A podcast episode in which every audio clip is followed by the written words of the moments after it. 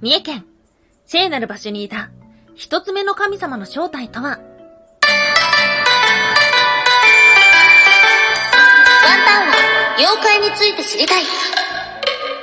はい、空飛ぶワンタンです。ワンタンは妖怪について知りたいということで、この番組は普段キャラクター業界で働いているワンタンが、日本におけるめちゃくちゃ面白いキャラクター妖怪についてサクサクと紹介している番組です。この番組のスポンサーはともさまさん、歴史とか世界遺産とかを語るラジオなど放送されています。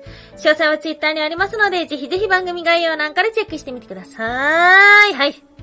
毎週木曜日は、そう、妖怪日本一周の旅ですよ。はい。今日もですね、妖怪日本一周の旅早速出かけようと思っておりますが、この夏になったらワンタンは行きたくなる場所があります。はい。ということで、今日お届けをする都道府県は、三重県。はい。県庁所在地は、津市ですね。うん。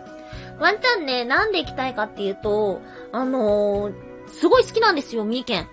で、伊勢神宮がすごい好きなんですよね。で、昔、夏に伊勢神宮に行ったんですけども、その時ね、やっぱね、不思議と、すごい気持ちよかったんですよ。夏でジメジメしてるじゃないですか。で、ワンタンがいた兵庫県だったりとかよく遊んでた大阪ってね、割と湿度高いんで、まあ、ジメーっとしてるんですけども、そういった意味で三重県行った時に、あ、湿度全然違うな、過ごしやすいなっていうふうに思った覚えがあります。で、伊勢神宮の中に入った時に、やっぱね、スーッと風が抜けていく感じがあって、まあ、あれは本当に私が何かの力を感じたのか それとも思い込みからなのかわからないんですけども、でもね、あの感覚がまだ残っていて、なのでね、夏になると行きたいなっていうふうに思います。鳥羽の水族館も大好きだし。はい。ではありますが、えー、今年は仕事の都合でちょっと行くことがある三重県。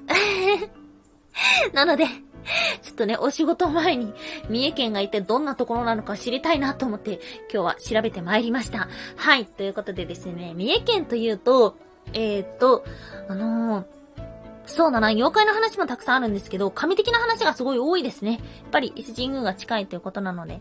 なので今日お話しする内容っていうのも神的な話ばかりになります。はい。前半の方はね、一つ目の神様のお話をしまして、そしてもう一つ、これは知らなかった、日本最古の神社なるものが三重県にあるらしい。はい。ということで早速行きましょう。今日三つに分けてお話をしていきます。まず一つ目、一つ目の神、一目蓮とはそして二つ目、その正体は？雨の真一つの神との関係とは？はい。そして最後三つ目、聖地。神が眠る熊の。はい。ということで、まず一つ目。一つ目の神、一目蓮。はい。水にまつわる神様です。空を飛びます。そして、暴風や雷雨を起こすこともあるらしい。ということで、天候を操る神様ですね。その姿は大きな蛇のようだ。なんていう風に言われています。うん。一目蓮っていうのは、本来、片目の潰れた竜神と考えられているんです。えー、まあ、江戸時代ね、この伊勢湾のあたりで、えっ、ー、と、海難防止の祈願をしたりとか、雨乞いをしたりとか、ってことで、水にまつわるような、こう、お願い事することが多かったんですよ。まあ、そういうところから生まれたんじゃないかななんていうふうに言われています。うん。あとは、この辺りでは、山に霧がかかる様子から天候を予想したっていうような話が伝わっていて、そういうところから、え、なんか、あの人が言ったの、当たったけど、え、なんか、あそこに霧がかかったら、晴れたけど、雨だけど、みたいな。そういう、今の科学では証明できるけど、昔はよくわかんないことがたくさんあった。ということで、まあ、神様の仕業にされていったのかもしれません。うん。はい。えー、三重、三重県三重県のってちょっと今、ドヤ顔で喋ってたのに恥ずかしい。三重県桑名市の多田大社というところがあるんですけども、そこでは、一つ目の村寺という名前で、え、祀られてるらしい。うん。そしてこの多田大社の中に一目連神社っていうのがあるんですけども、ここのご神体は、雨の真一つの御事というものらしい。おということは、一目連には何かモデルとなった神がいるのかもしれない。はい。ということで調べてきました。今日の二つ目。その正体は雨の真一つの神との関係とはこれさ、区切るところめちゃくちゃ難しいんですよ。雨の真一つの神。これで合ってるはず。はい。これは日本神話に登場します。何の神様かなっていう風に言うと、火事だったりとか、製鉄の神様です。で、とにかく別名がたくさんある。これね、ウィキペディアとかで調べたらめちゃくちゃ名前があって、ええー、とかっていう風になってしまったんですけども、まあ、ちょっと馴染みのあるもので言うと、ひょっとこ様のモデルになったのではないか、なんていうふうにも言われています。はい。この名前にある、真一つっていうのは、一つの目、つまり片目という意味なんです。はい。これは普段、ワンタの放送を聞いてる通常チャオズはピンときたのではないでしょうか。製鉄にまつわる妖怪だったり神様っていうのは一つ目であることが多いんです。これはなぜなのか。はい。製鉄っていうのは、ものすごい重労働なんですよね。うん。あのー、もののけ姫のタタラバとか出てくるんですけども、足で思い切ってグーグーっていう風に押したりするので、足を悪くしてしまうっていうことがあります。あとはめちゃくちゃ熱いものを見るので、目を悪くしてしまうっていうことがあります。なので、製鉄にまつわる妖怪だったり神様っていうのは、片足しかないとか、片目しかないっていうことが多いんです。うん。なので、これもきっとそういうところから来てるんだろうなっていうふうに思います。が、これが祀られてるのは、兵庫県の西脇市の方で製鉄の神様として信仰されてるところがあるらしい。ってことは、三重とは関係ないのだろうか。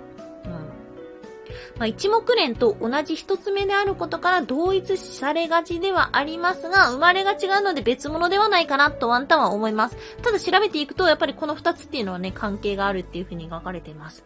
ちなみに、もう一つ関係のあるものがありました。その業界が、黙々連というものがあります。これは鳥山石燕が作ったっていう風にも言われてるんですけども、どんな姿かっていうと、障子に無数の目がある。ちょっと怖く言ってみました。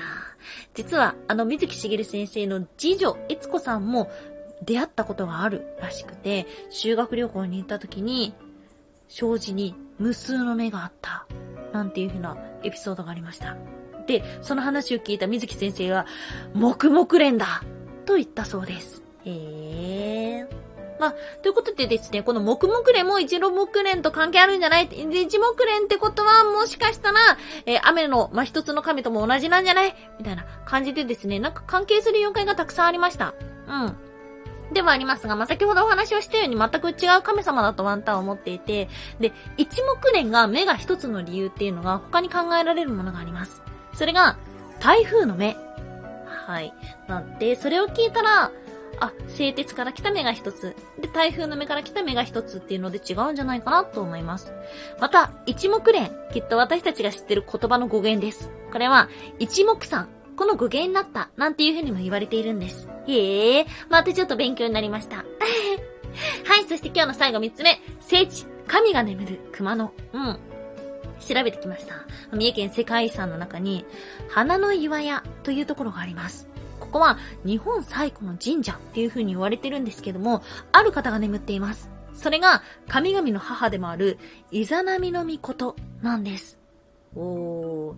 そしてまあ、イザナミがここで眠ってるっていうことだったので、え、イザナギ、夫のイザナギの御事ですね。が、イザナミに会いに、ユミの国に行こうとしたのがこの場所らしい。だから、ここは、黄泉の国と繋がってるなんていう風に考えてるらし、考えられているらしいです。はい。この熊野っていうエリアなんですけども、今の漢字では動物の熊に野原の野と書いて熊野ではあるんですけども、熊ってね、他の言葉があるんですよ。漢字で小里編に恐れるっていう字ですね。を書く熊えー、多く使われてるのは、目の熊っていう熊ではあるんですけども、これね、他の意味では、入り組んだ場所とか、奥まって陰ってるところ、辺境の地っていう風にも使われているものです。これが、神が眠る場所の意味を持っているから、もともとはこっちの字が使われてたんじゃないかなっていうようなお話がありました。古くは伊勢に7度、熊野に3度という言葉があったほど、誰もが訪れたいと思う場所だったらしい。へえ、行ったことない。ちょっと気になるな。はい。ということで、まあ、今回ね、ワンタンはね、ちょっと遊びには行けないんですけど、またじっくり見え行きたいなと思います。関西行った時は、近鉄に乗ったらすぐ行けたんですけども、東京からね、三重行くのってね、めちゃくちゃめんどくさいんですよね。めちゃくちゃ時間かかるんですよね。5時間とかかかるんですよね。なので、えー、なかなか気軽に行けないのがちょっと寂しい。まあ、それもまた、三重の魅力なのかもしれません。はい、おすすめのスポットがあったらぜひぜひ教えてください。ワンタンは、妖怪について知りたい。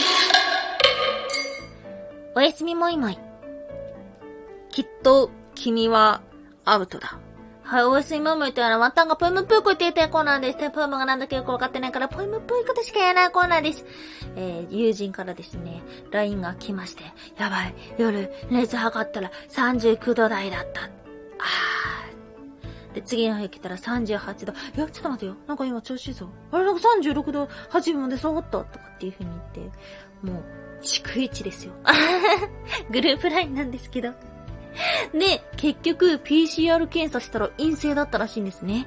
いや、怪しいですね。これはどうでしょうか なんかね、やっぱ話を聞くと、このコロナのね、PCR 検査ではあるんですけども、あの、一回だったら陽性なんないとか、その熱は上がったけど、まだ潜伏期間だから、えー陽性なんないとかね、結構聞くんですよね。どうなんだろうね。ワンタンはありがたいことに今のところ大丈夫なんですけども、どうなんだろう。ね、実際自分がなったら、どうしちゃうんだろうなっていうふうに思います。ね、よくってか大丈夫だな、自分。改めて。